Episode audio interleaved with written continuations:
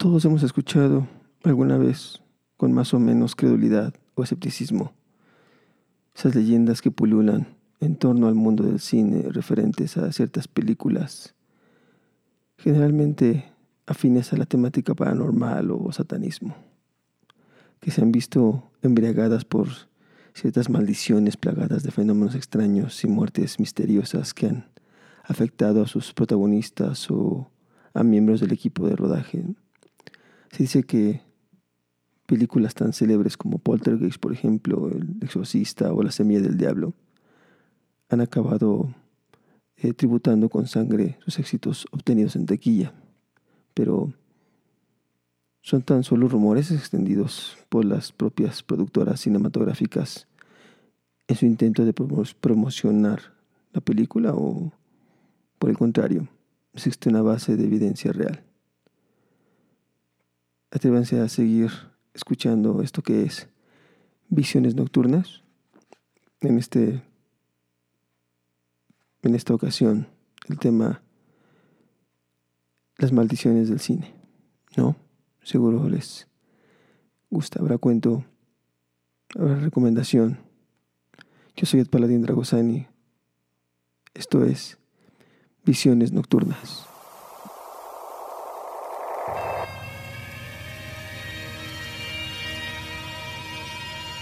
Paralelismos de mundos subterráneos.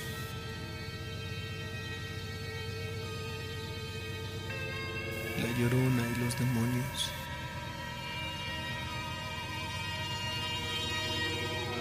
El universo de nuestro sórdido final.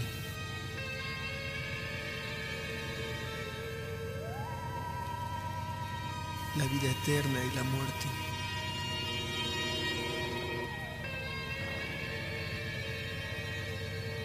Si Dios está con nosotros, ¿quién está con ellos? De la clarividencia a la sinestésica existencia humana, se hace desgarrado y sin. Visiones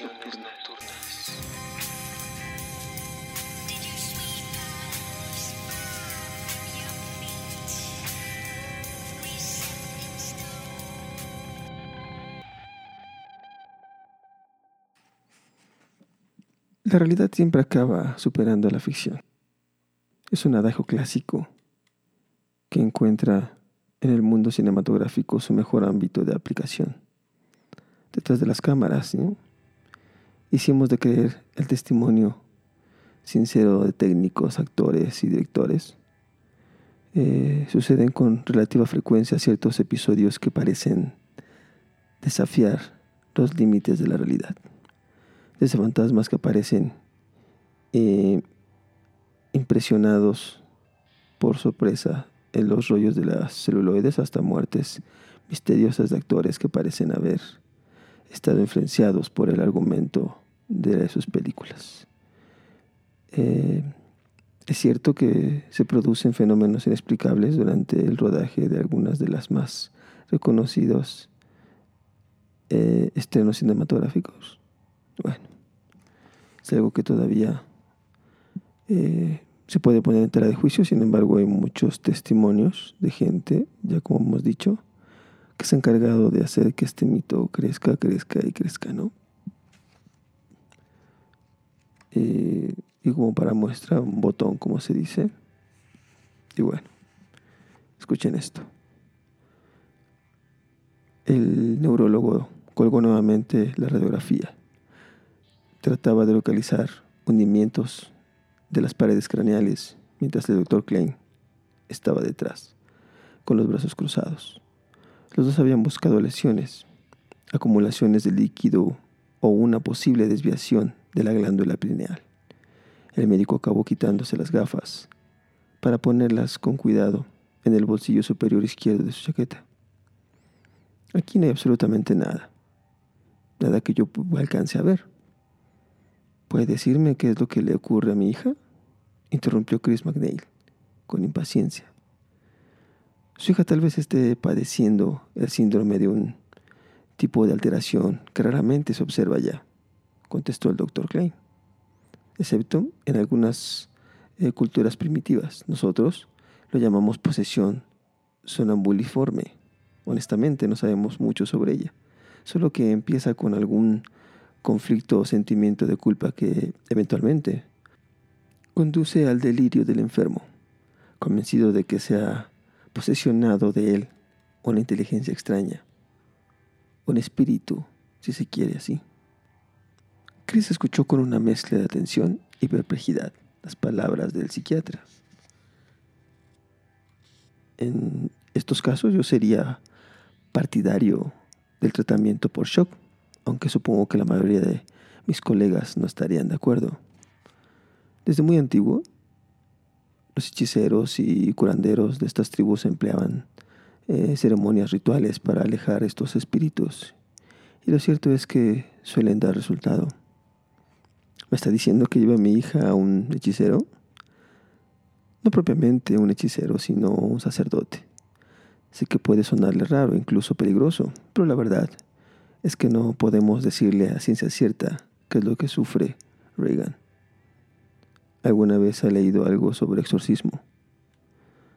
Adaptación libre de varios fragmentos de la película Exorcista de William P. Brady. Y bueno, ya desde sus inicios y antes incluso de desarrollar cualquier otro de sus géneros, el cine no pudo prescindir de la presencia del más pérfido y siniestro de los personajes de la historia.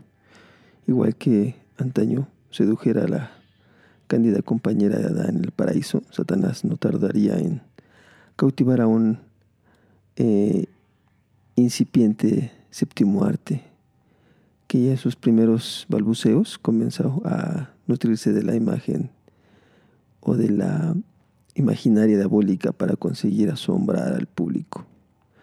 Casi inmediato, el demonio comenzó a protagonizar algunos de los primeros filmes que se realizaron en la historia del cine.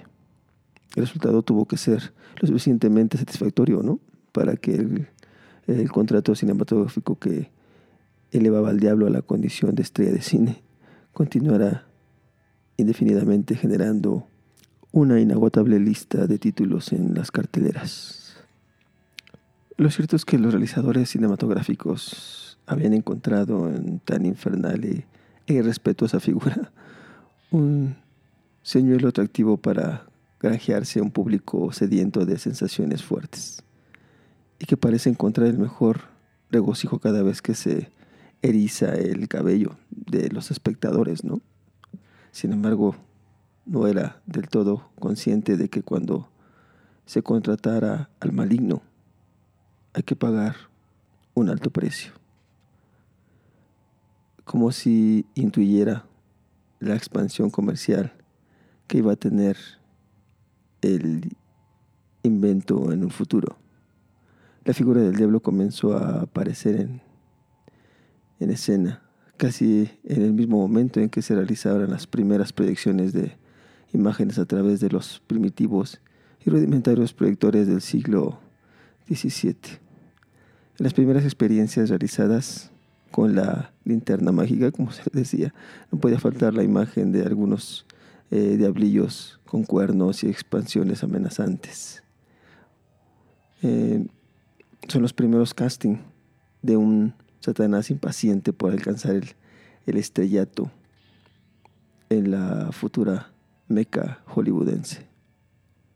Probablemente la fascinación que ejercía el medio, proyectando en la oscuridad imágenes de siluetas fantasmales sobre la cabeza de un público burgués absolutamente atemorizado por lo que estaba, por lo que estaba viendo, permitió que el diablo se convirtiera en uno de los motivos más recurrentes para sorprender a la audiencia.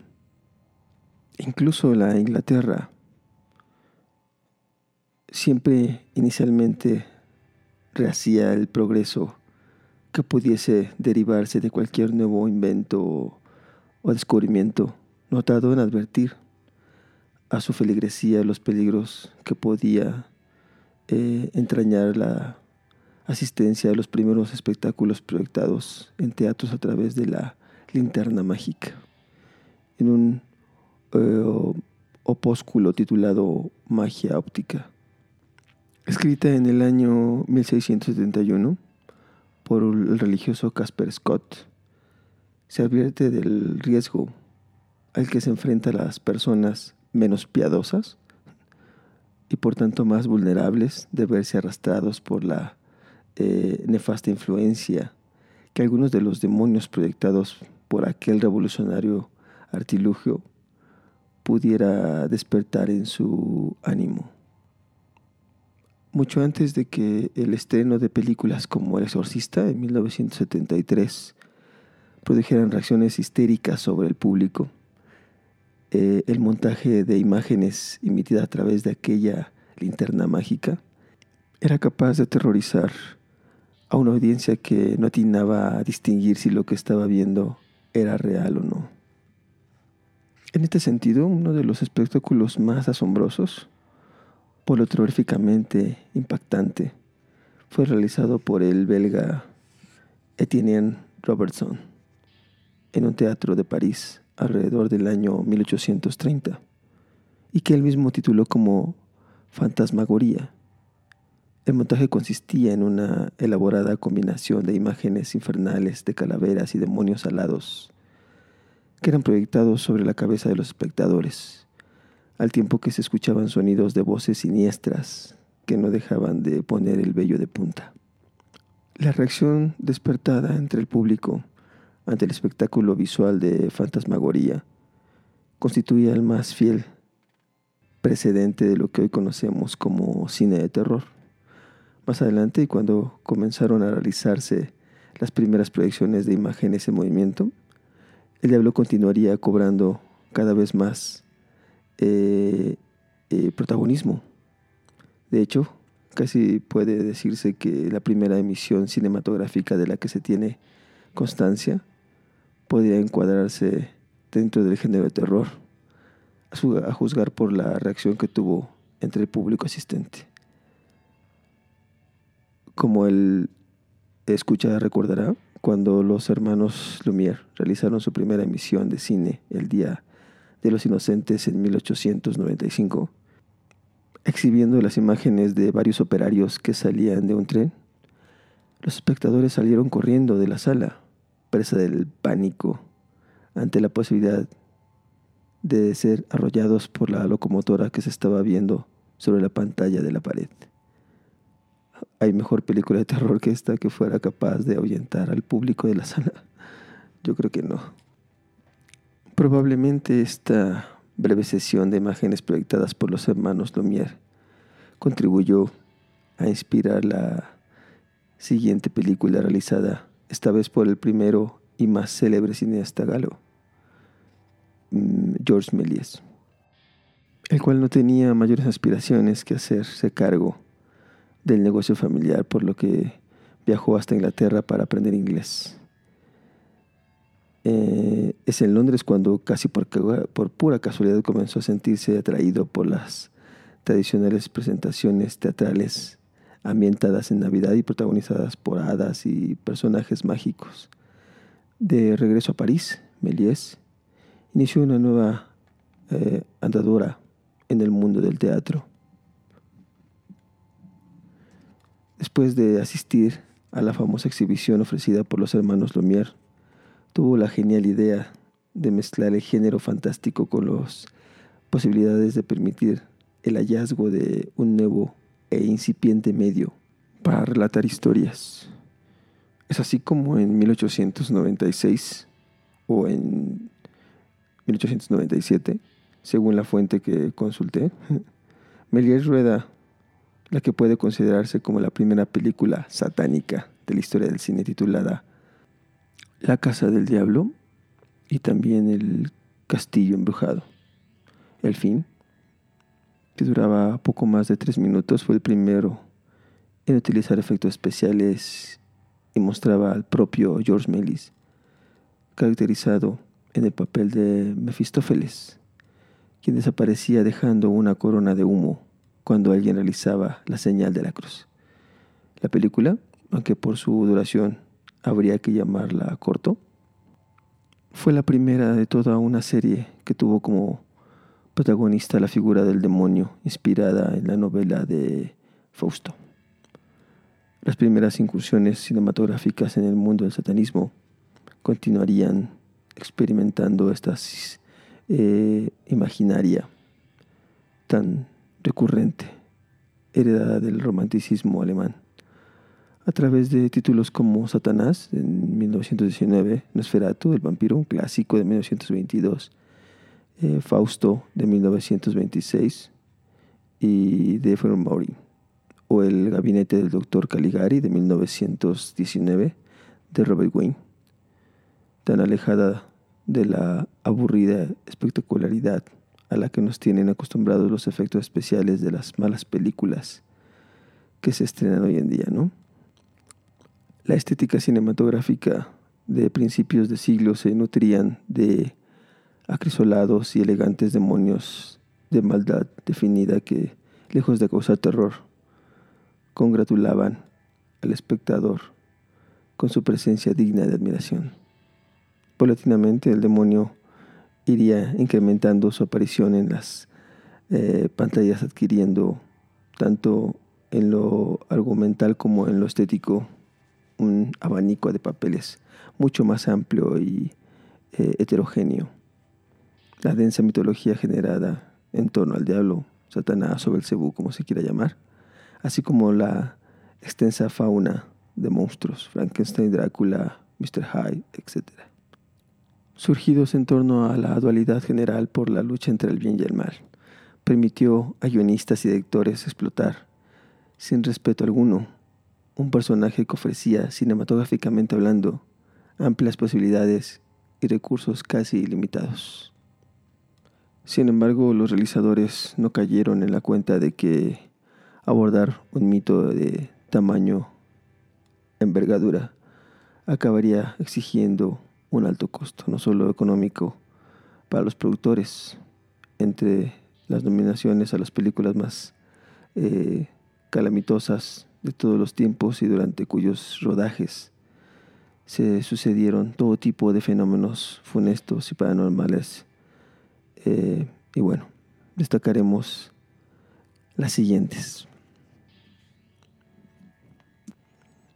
Para muchos críticos, El Exorcista supuso el inicio de un nuevo género cinematográfico bautizado como terror satánico. Obviamente, un film tan clásico en la historia del cine tampoco podría prescindir de su oportuna leyenda de película maldita, generadora de extraños accidentes y muertes misteriosas, dirigida por William Friedkin, que ya había obtenido un Oscar en 1972 al mejor director por The French Connection basándose en la adaptación de la novela homónima escrita por William Peter Blatty, e incorporando como telón de fondo la banda sonora que Jack Nietzsche adaptaría de la celebérrima composición de Tubular Bells de Mac O'Field.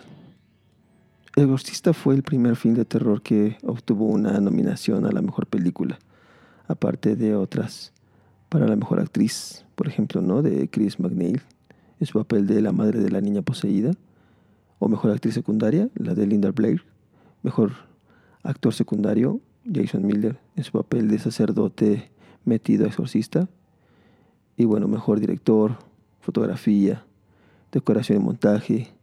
Eh, ¿Qué más? Eh, finalmente, la academia le atribuiría dos Óscares al mejor guion, adaptación y mejor sonido. Los nueve meses que duró el rodaje eh, supusieron un auténtico calvario para el equipo técnico y el reparto de actores que trabajaban en la realización de la película. En este caso, la maldición nos hizo esperar y antes de que se estrenara la película, comenzaron a desencadenarse los primeros accidentes.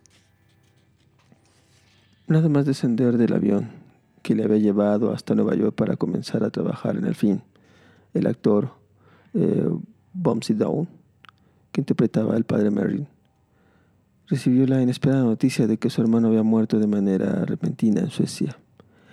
Días más tarde comenzó ya a filmar. Eh, el estado de salud del propio Bumsy Down se vio duramente resentido. El actor irlandés Jack McWarren de 54 años, que interpretaba el personaje de Book Denning, quien muere a manos del demonio de la película, falleció de forma inexplicable y repentina, como consecuencia de una gripe tan solo una semana después de rodar dicha escena. Los rollos de la película eh, grabados aparecieron al poco tiempo velados sin explicación, mientras que varios de los técnicos que trabajaban en la película sufrían graves y aparatosos accidentes. Evidentemente, y como siempre suele ocurrir cuando se transmite un rumor, esta cadena de extraños acontecimientos sin explicación aparente se vio engrosada por la exageración de algunas plumas periodísticas que, eh, harta de copiar frases a medias de aquí y de allí, acabó quitando y añadiendo detalles de su propia cosecha. Así, por ejemplo, se cuenta que durante el rodaje de algunas de las escenas más duras de la película, la actriz Helen Burstyn, que realizaría el papel de Chris McNeil, sufrió fuertes dolores de espalda que le obligaron a guardar cama durante varios días. ¿Es el demonio el que produce ese desgaste físico sobre los actores del reparto? Bueno, dejando que el rumor se alimente como una bola de nieve incorporado eh, medias verdades. Hay quien eh, prefiere obviar que los dolores crónicos de espalda de los que se queja la actriz, lejos de ser causados por eh, pretendidas fuerzas demoníacas, fueron consecuencia de las caprichosas técnicas de efectos especiales ideados por el director. en una escena en que la niña poseída empujaba a su madre violentamente hasta la pared y con objeto de darle más realismo a la interpretación, Frank empleó un cable atado la actriz del que tiraría un operador con fuerza. De este modo, el director realizó varias tomas en las que además de obtener el efecto de que la actriz era arrastrada violentamente hacia atrás, conseguía grabar su expresión de dolor ante tan tremenda sacudida. A pesar de las reiteradas quejas de la actriz para que el operador no tirara con tanta violencia del cable, Franklin, el director, continuó utilizando esta técnica tantas veces como hiciera falta para obtener la toma final que llenara sus exigencias. No conforme con cobrarse víctimas entre el reparto de actores, la maldición de la película se extendió como una gota de aceite, afectando a personas involucradas directa o indirectamente con el rodaje de la película, incluso del entorno familiar de algunos de los intérpretes.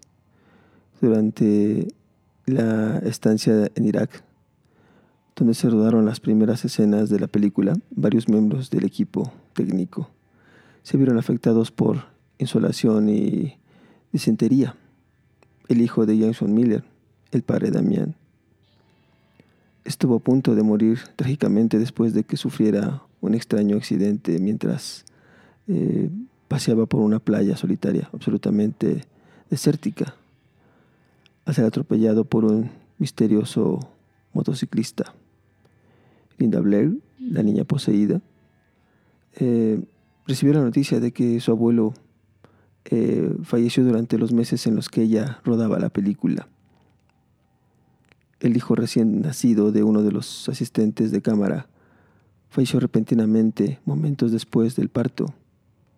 El operario encargado del sistema de aire acondicionado de los estudios de la producción acaba fallecido de manera inesperada.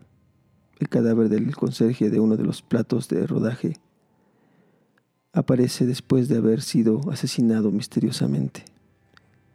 Incluso la misma estatua de bronce de Pazuzu, el demonio alado que es encontrado al comienzo de la película en el transcurso de una excavación, desaparecería misteriosamente cuando era transportado en un avión. Otros dicen que fue un barco, pero bueno. Cuando era transportado en avión hasta Los Ángeles para aparecer finalmente dos semanas después en Hong Kong. Era como si el mismísimo diablo se hubiera empeñado en dejar de dejar su huella indeleble en la película, que mejor ha reflejado la eterna lucha entre las fuerzas del bien y del mal y que se convertiría en uno de los mayores éxitos de taquilla. La densa estela de accidentes que sucedieron durante el rodaje de Al fin no tardarían en desencadenar los rumores sobre la supuesta maldición que amenazaba la película. Hasta el extremo de que el propio director William Friedkin no tuvo más remedio que solicitar la ayuda de un sacerdote jesuita, el padre Thomas B. Birmingham, para que exorcizara eh, las instalaciones en las que se rodó la película.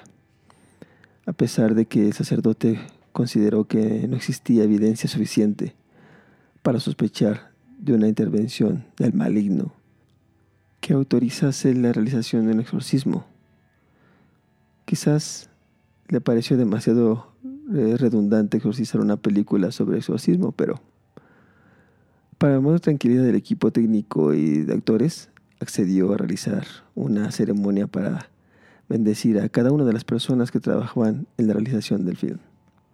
Casualidad o no, después de las bendiciones arrojadas por el padre Birmingham, eh, los extraños accidentes cesaron, aunque el demonio parece que quiso cobrarle la factura al sacerdote, pues pocos días después se desató un aparatoso incendio en la residencia de la Orden de Jesuita en Georgetown. Más adelante, durante el periodo de postproducción, nuevos e inesperados accidentes fatídicos comenzaron a producirse. La película se estrenó el 26 de diciembre de 1973, eh, rodeada de una eh, aureola de expectación suficiente como para que se formasen enormes colas de público frente a la sala de cine de Nueva York, a pesar de que en aquel frío invierno el termómetro marcaba 20 grados bajo cero. Eso es demasiado frío. Ya desde los primeros días de su estreno se produjeron algunos curiosos incidentes. Exageraciones o no, se cuenta que los acomodadores y encargados del cine se quejaban de tener que estar continuamente limpiando los vómitos de gran parte del público asistente y de atender los numerosos desmayos y reacciones histéricas que se producían durante la proyección de la película. Hay quienes aseguran que durante la exhibición de las escenas más terroríficas, algunos espectadores sufrieron ataques del corazón, llegando a producirse incluso algunos repentinos abortos. En Berkeley, California, un hombre llegó a, a lanzarse contra la pantalla de cine, argumentando que quería atrapar al demonio. La exhibición del film recibió las peores críticas por parte de los sectores religiosos más conservadores quienes la consideraron tan peligrosa como el consumo de drogas o la exhibición de pornografía. Mientras tanto, los exorcistas no daban abasto en exorcizar a quienes después de haber visto la película afirmaban manifestar los mismos síntomas que la niña endemoniada. Quizá por eso, para evitar que los males se extendiesen al seno de los hogares británicos, la edición en video fue censurada en Gran Bretaña, con el pretexto de que su exhibición podría provocar serios problemas emocionales y daños psicológicos incluso a personas adultas, lo cual me parece extraño, pero en su momento fue algo muy impactante. El exorcista generó entre el público una auténtica epidemia de psicosis diabólica. En palabras del actor español más internacional dentro del género cinematográfico de terror, Jacinto Álvarez Molina, mm, más conocido como Paul Nasty, dice, ¿no? La película causó un gran impacto. Y yo mentiría si no dijera que a mí también me lo causó. Es una película que, eh, que impresionaba y que ofrecía momentos realmente tremendos.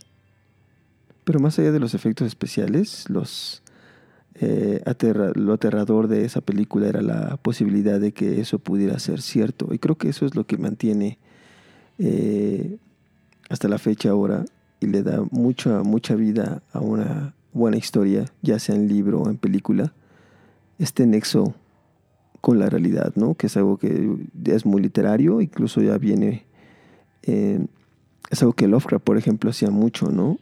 Que mucho de lo que escribe, por muy fantástico que pareciera, tenía un vínculo con la realidad muy fuerte, ¿no? Es algo que en particular yo como escritor me gusta mucho hacer, vamos, ya que, como lo he dicho muchas veces, el 80% de lo que escribo, todo es real, todo existe, y bueno, otro día seguimos platicando de mis libros, continuemos con el tema referente a eh, pues este cine, ¿no? Pervertido y torcido. Y bueno, vamos, eh,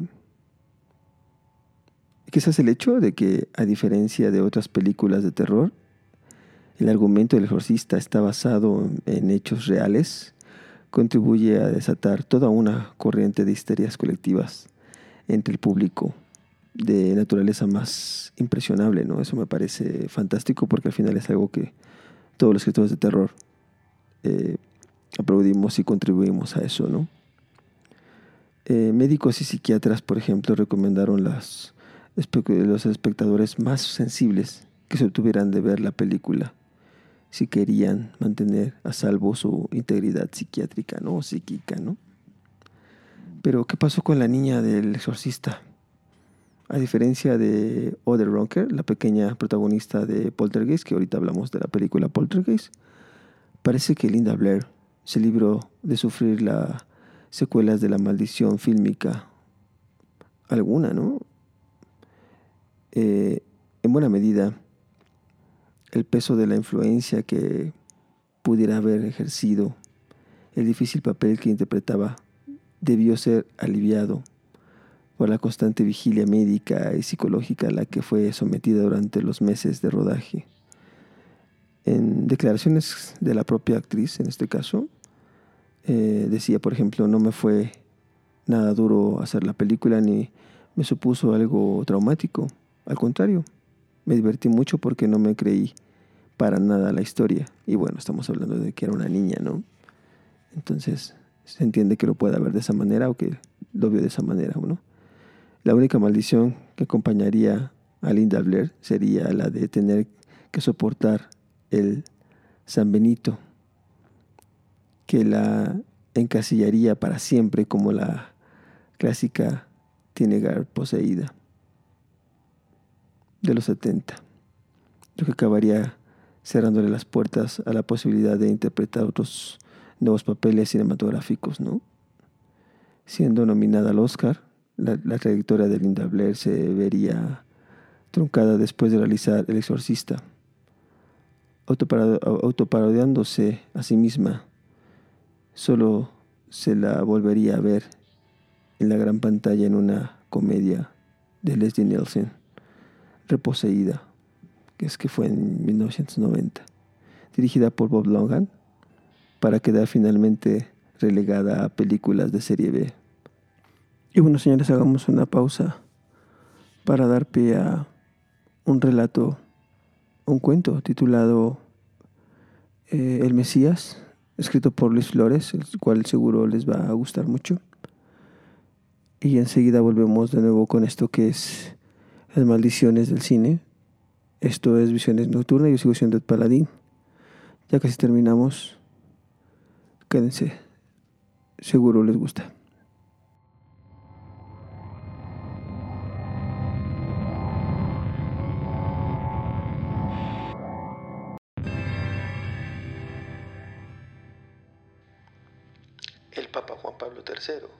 Tiene encima un gran problema.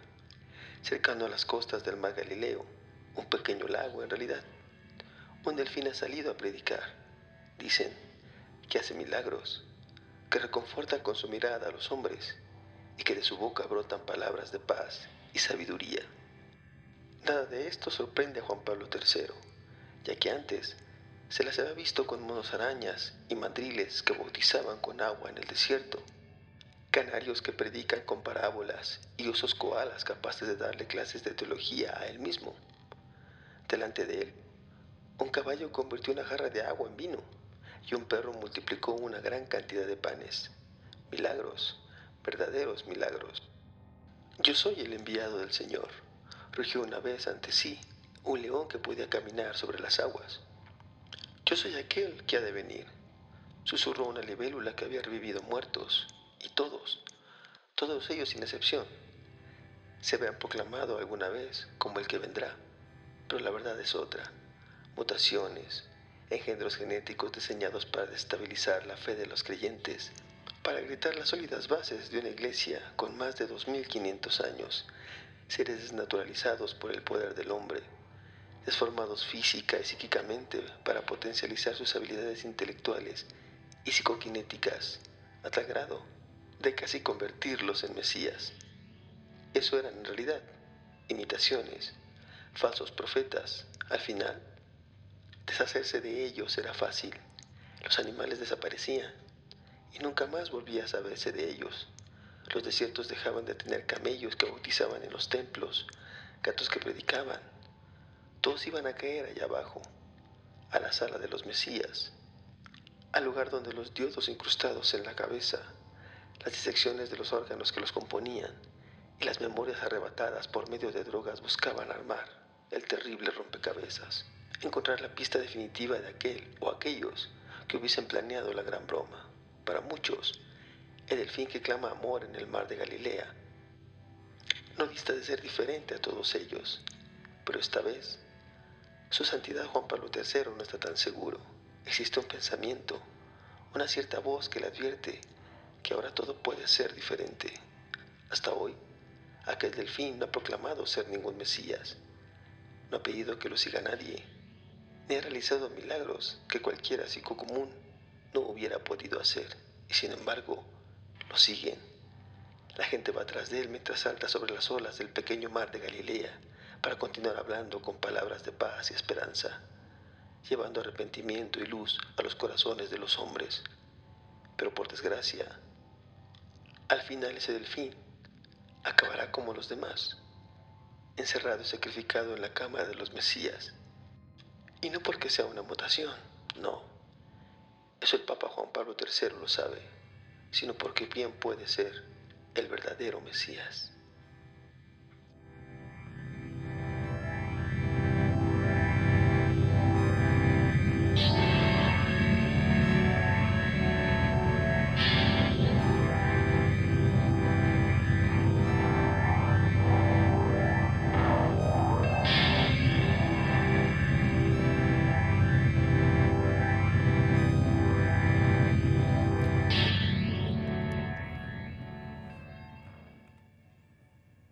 Bueno, ya estamos de vuelta. Espero el cuento les haya sido de su agrado. Ese cuento se tituló Mesías de Gabriel Benítez. Y bueno, continuemos con este programa eh, Las maldiciones del cine. Sigue siendo visiones nocturnas. Y bueno, quizá la historia más difundida referente a películas malditas sea la que eh, rodea el célebre film dirigido por eh, Toby Hopper, especializado en el género y autor de La Matanza de Texas, y producido por Steven Spielberg. Poltergeist de 1982. Juegos Diabólicos llegó así a México, cuyo éxito comercial serviría de preámbulo para el inicio de una trilogía sobre fenómenos paranormales.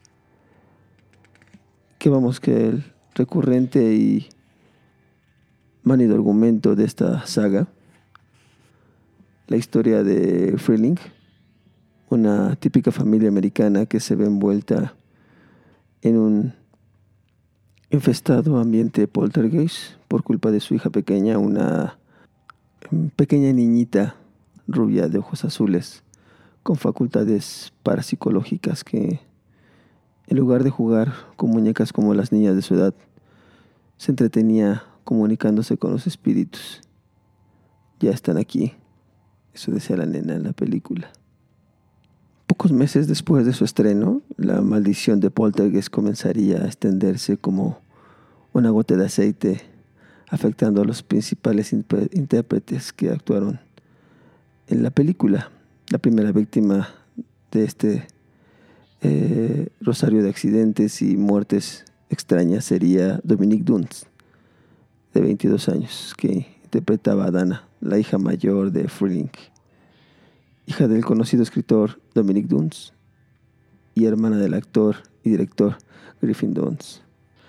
A pesar de su juventud, la actriz había desempeñado varios papeles en series de televisión eh, conocidas como Lou Grant, Canción Triste de Hill Street y otras más, ¿no?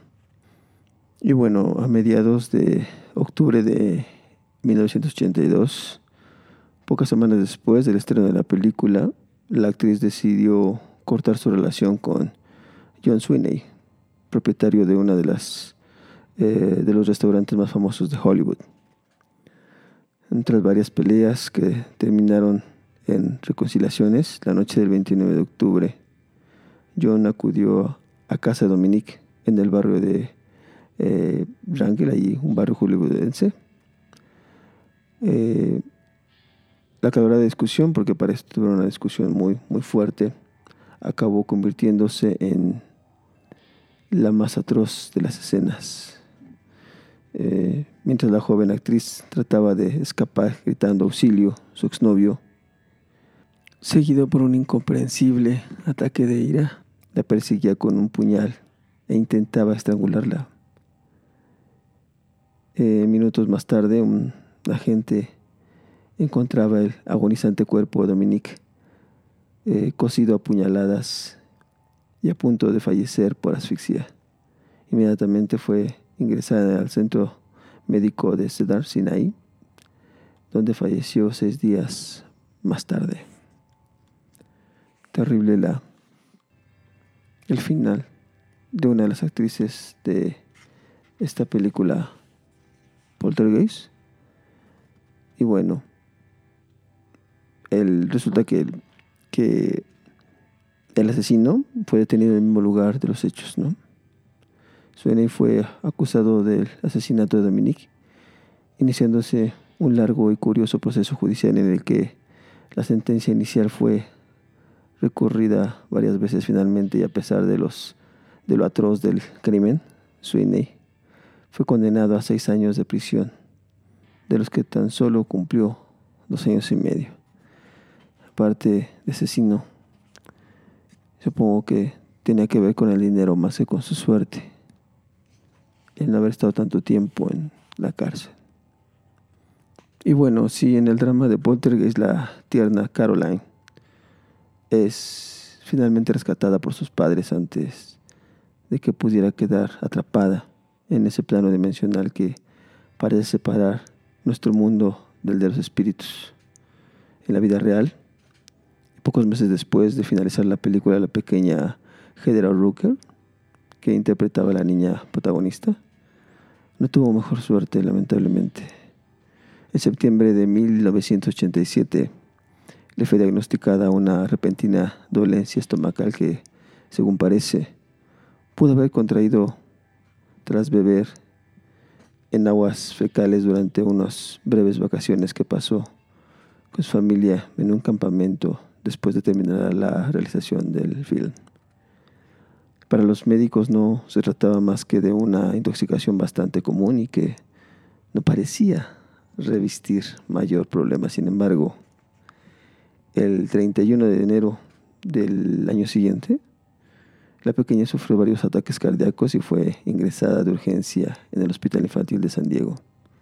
Al día siguiente, fue sometida a una complicada intervención médica con el eh, trágico desenlace que todos conocemos. ¿no? Eh, la pequeña actriz falleció con tan solo 12 años de edad, de eh, inocencia suficiente para ascender directamente al cielo sin tener que pasar por el purgatorio de los adultos. La fatalidad quiso que la repentina e inesperada muerte de la pequeña protagonista de Poltergeist se evocasen ciertos paralelismos con algunas de las circunstancias que rodearon las muertes anteriores, al igual que el actor Julian Blake. La causa de su agonía se había originado como consecuencia de una extraña infección intestinal.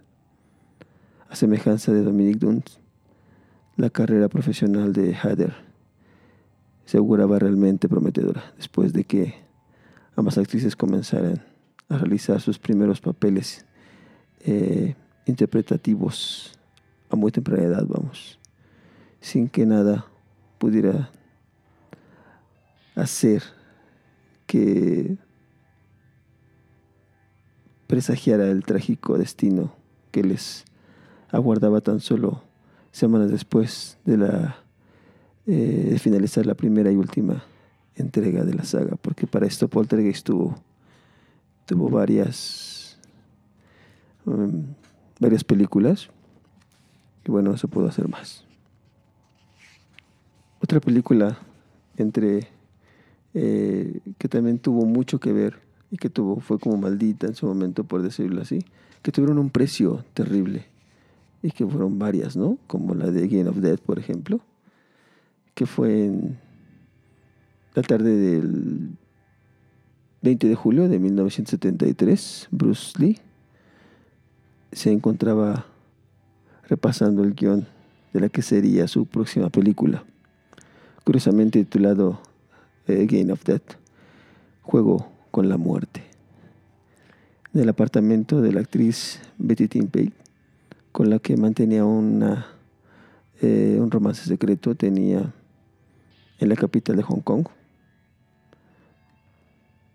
Bruce comenzó a quejarse de un repentino dolor de cabeza, así que le pidió a su compañera algún tipo de calmante.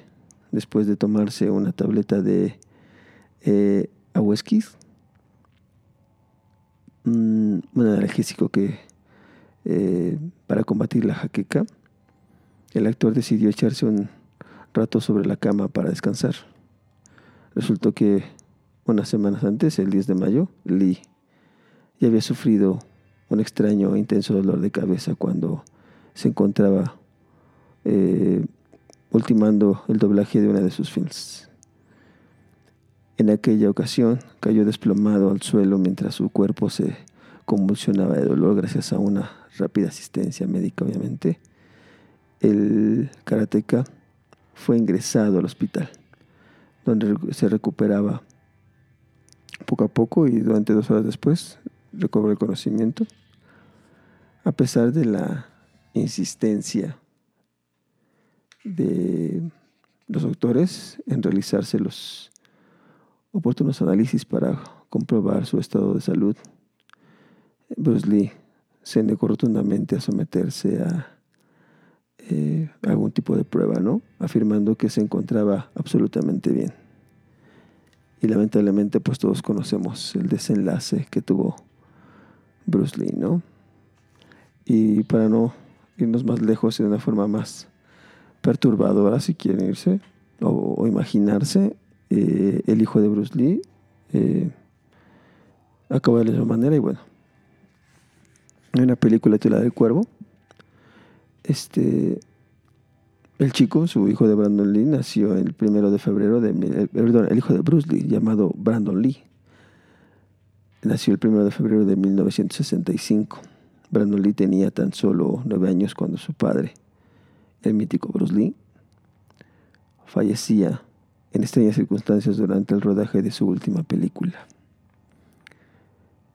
La impronta traumática de este recuerdo quedaría grabado en la memoria de su hijo, obviamente, arrastrándole por una adolescencia de amistades peligrosas que le eh, inclinarían hacia lo peor de la marginidad a través de la delincuencia y el consumo de drogas. Expulsado del colegio antes de obtener siquiera el, el grado máximo, vamos a verse graduado, ¿no? Era evidente que el futuro profesional del jovencillo Lee no se presentaba nada halagueño, ¿no?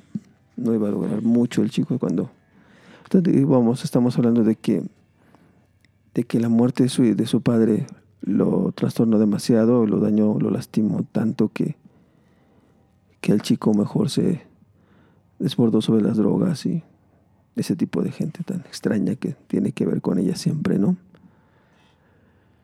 Bueno, aprovechando las oportunidades que le abrió su apellido, obviamente, Brandon ingresó en la Academia de Actores Emerson College de Boston. Después de aparecer en algunas películas que le permitieron abrirse camino en el mundo cinematográfico, Brandon Lee eh, recibió su gran oportunidad para alcanzar el estrellato de la fama cuando en 1982 le ofrecen el papel protagónico de la película The Crow, El Cuervo. Unos meses después, Brandon había conocido a Elisa Hunton, con quien decide contraer matrimonio una vez que había terminado el rodaje de la película. Eh, nada hacía presagiar cuál sería el fatídico destino del artista, sin embargo, un antiguo compañero de estudio de Brandon recordaría más adelante que en cierta ocasión su amigo le había confesado que había tenido la extraña premonición de que moriría de manera repentina haciendo una película igual que su padre. Inspirándose en el cómic gótico publicado en 1981 por el artista Jameson Berg, Alex Projax comenzaría a rodar la versión cinematográfica del Cuervo a principios de 1993 en Wilmington, Carolina del Norte, identificándose de manera muy especial con su personaje en la pantalla.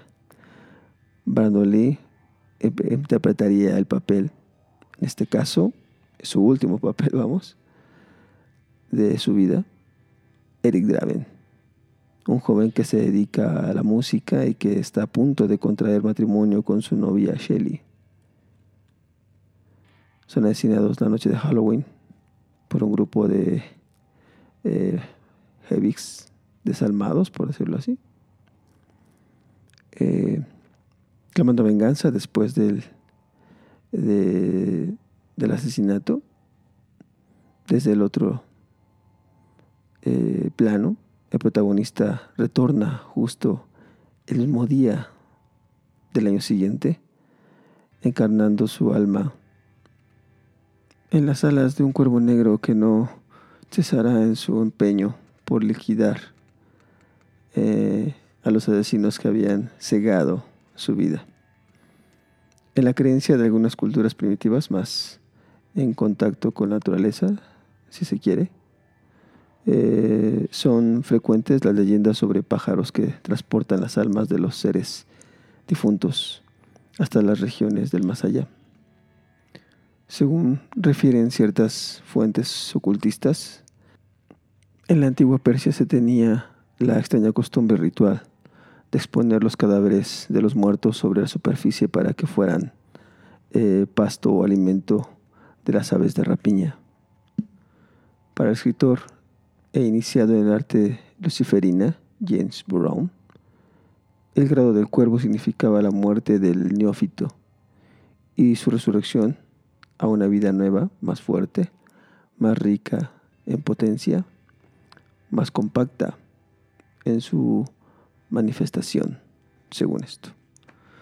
No se sabe si fueron las duras condiciones del rodaje en las que el actor tuvo que adaptarse al horario de dormir de día para grabar las secuencias de noche y soportar las bajísimas temperaturas provocadas por las torrenciales lluvias eh, artificiales que se hacían en la película, ¿no? El hecho eh, cierto es que ya desde el primer día comenzaron a suceder aparatosos y extraños accidentes.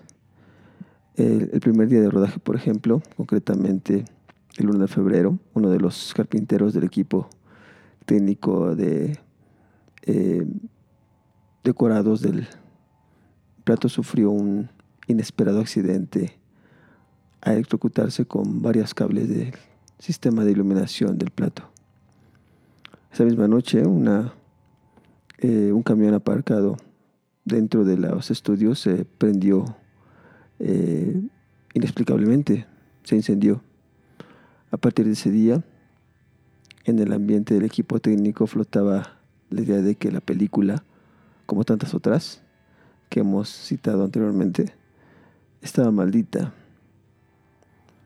En palabras de Robert L. Rosen, productor ejecutivo, este decía, las películas están dotadas de personalidad propia y algunas que no desean ser terminadas. Yo incluiría El Cuervo dentro de esta última categoría, ya que como todos saben, la medianoche del 31 de marzo, cuando Brandon Lee realizaba la última toma en la que caía al suelo después de que el villano Funboy, interpretado por Michael Macy, le dispara con una Magnum 44 eh, y no es de extrañar, vamos, que todos los miembros del equipo aplaudieran entusiasmados ante la magnífica y más que convincente interpretación realizada por el chico, no por el joven actor. Hasta que, después de muchos insistir, comprobaron que Brandon no se levantaba del suelo. Su cuerpo yacía desangrándose sobre el plato, ¿no? El certero disparo de una bala auténtica alojada en el arma en lugar de la habitual munición de eh, posta o de utilería, había perforado su abdomen. Y bueno, todos sabemos el fatídico fin que tuvo Brandon Lee en esa película y que en lo particular es una película que me parece increíble, el soundtrack es extraordinario, pero la película en sí se volvió una película de culto porque esto fue en los noventas, entonces eh, el personaje, el, que, el hecho de que el tipo haya fallecido, ¿no? Hay quien dice que incluso hay escenas que no se hicieron de la película y que se tuvieron que terminar por computadora o que hacerles como un doble ahí de, eh, de, un vamos para de un doble montado, ¿no? Con el rostro del tipo para que pudiera realizarse o terminarse la película, ¿no? Eh, se supone esto no, se tiene muy claro. Se supone que, que la escena real donde disparan, este, el plan era no, incluirla por lo que simbolizaba. Sin embargo, se dice que el director sí la incluye y sí forma parte de la película, ¿no? Se ve plenamente la muerte de Brandon cuando fallece en la película. Y bueno, yo creo que con esto damos por terminado el tema de las maldiciones del cine. Es muy, muy largo. Quedaron en tintero muchas películas más pero el programa tiene un tiempo y no creo que sea tan largo. Ya llevamos casi una hora en esto. bueno, creo que si quieren más de esto, uh, háganmelo saber. Escríbanme a, al Facebook de Paladín Dragosani o al de Visiones Nocturnas, que es un Facebook que se llama Visiones Nocturnas. Pueden revisar también otros programas en YouTube de Visiones Nocturnas. Eh, tenemos Twitter, tenemos Instagram, tenemos eh, Facebook de los libros, Puertas a Mundos Extraños, La línea intermitente entre la realidad y la ficción, Perturbadoras historias de universos paralelos. Eh, pueden revisarlo y mandarnos un mensaje, un inbox, para ver si quieren que continuemos con este tipo de temas o con, el mismo tema de las maldiciones del cine, ya que, le, insisto, se quedó muy corto en cuanto a hay muchísimas, muchísimas películas de las que se puede hablar referente a esto. Con esto por terminado esta este, este programa de Visiones Nocturnas. Yo soy Ed Paladín Dragosani. No olviden mandarnos sus comentarios, sus recomendaciones. Estamos muy, muy al pendiente. No olviden que el conocimiento altera nuestra percepción de la realidad. Nos escuchamos muy pronto.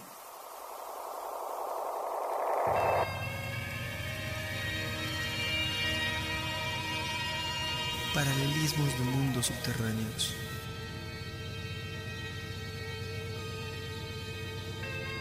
La llorona y los demonios.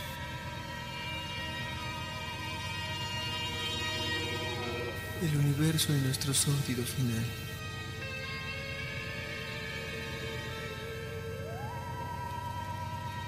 La vida eterna y la muerte.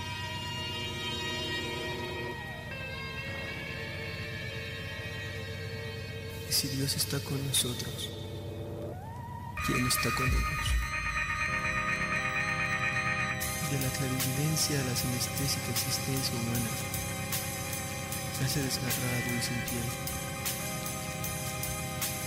Visiones, nocturnas.